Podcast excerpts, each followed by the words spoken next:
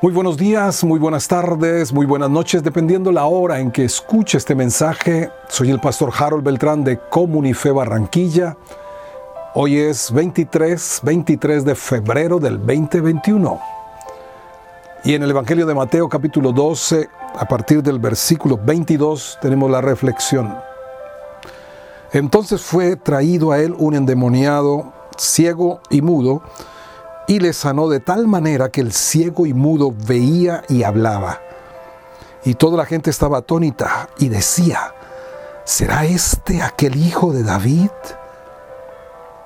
Mas los fariseos al oírlo decían, este no echa fuera los demonios, sino por Belcebú, príncipe de los demonios. Tremendo.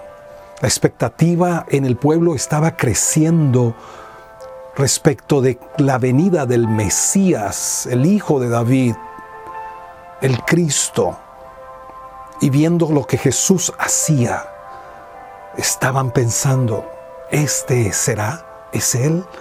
Pero allí se atraviesan los líderes espirituales, los que debían alentar la fe y la expectativa del cumplimiento de las promesas que Dios había hecho por los profetas, están allí operando como en el espíritu del anticristo y acusando que Jesús era un hechicero. En otras palabras, por, por Belcebú echa fuera los demonios. Eso es lo que hacen los hechiceros.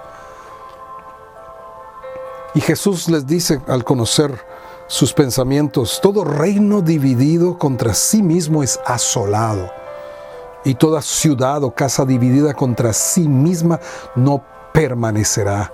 Si Satanás echa fuera a Satanás contra sí mismo está dividido, ¿cómo pues permanecerá su reino? Y aquí tenemos un principio que debemos nosotros atesorar. No nos permitamos ser parte de la división ni en la casa, ni en la iglesia, ni en la comunidad seamos pacificadores. Jesús dijo, bienaventurados los pacificadores porque ellos serán llamados hijos de Dios. No nos prestemos para divisiones,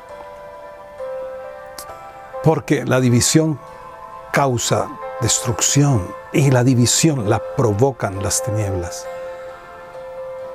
Más adelante Jesús dice algo en el versículo 28, pero si yo por el Espíritu de Dios echo fuera los demonios, ciertamente ha llegado a vosotros el reino de Dios.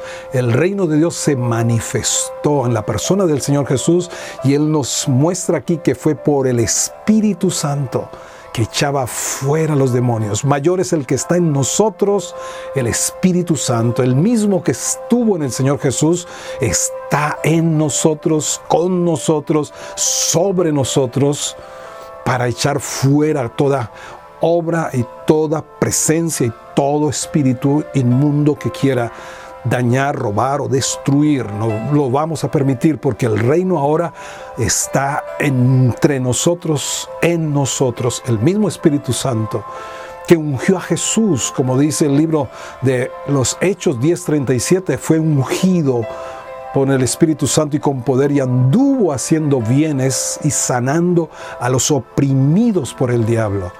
Y también la primera carta de Juan dice que Jesús apareció para deshacer las obras del diablo. El reino de los cielos sigue avanzando ahora en medio de nosotros y por medio de cada uno de sus discípulos. Y sigue Jesús diciendo, versículo 31, todo, porque por tanto os digo, todo pecado y blasfemia será perdonado a los hombres, mas la blasfemia contra el Espíritu no le será perdonada.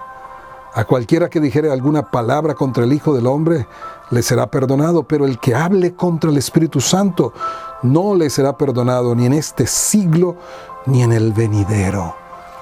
Por la lectura y por el contexto podemos deducir que la blasfemia contra el Espíritu Santo es atribuirle a Satanás la obra que hace el Espíritu Santo. Y debemos ser cuidadosos en eso. No entrar en ese terreno. Cuando no entiendo algo, Señor, tú lo sabes todo. Nunca atribuyamos a Satanás lo que hace el Espíritu Santo. Eso fue lo que Jesús puso en evidencia que hacían los religiosos de aquella época. O haced al árbol bueno, verso 33, y su fruto malo, o haced al árbol malo y su fruto malo, porque por el fruto se conoce el árbol, por los frutos los conocerán. Vez tras vez Jesús ha reiterado esta verdad. ¿Quieres saber qué tipo de persona es esta, aquella? Mira los frutos, por sus frutos se conoce. No se puede cosechar un buen fruto de un árbol malo. Y Jesús dice, ¿cómo podés hablar lo bueno siendo malos? Porque de la abundancia del corazón habla la boca. El buen hombre bueno del buen tesoro del corazón saca buenas cosas, el hombre malo del mal tesoro saca malas cosas. Mas yo os digo que de toda palabra ociosa que hablen los hombres, de ella darán cuenta en el día del juicio, porque por tus palabras serás justificado y por tus palabras serás condenado. Santiago también dijo, todo hombre sea pronto para oír, tardo para hablar, tardo para irarse. Seamos muy responsables, tomemos muy en serio las palabras que hablamos, porque vamos a dar cuenta de toda palabra ociosa Recuerde, tienes dos oídos y una sola lengua para oír el doble de lo que hablamos. Seamos prudentes en nuestra forma de hablar, salud oral, porque vamos a dar cuentas de toda palabra necia, de toda palabra ociosa. Dice el Señor Jesús. Que el dominio propio nos permita mantenernos en prudencia cuando hay que callar, callar y hablar con la sabiduría cuando tengamos que hablar.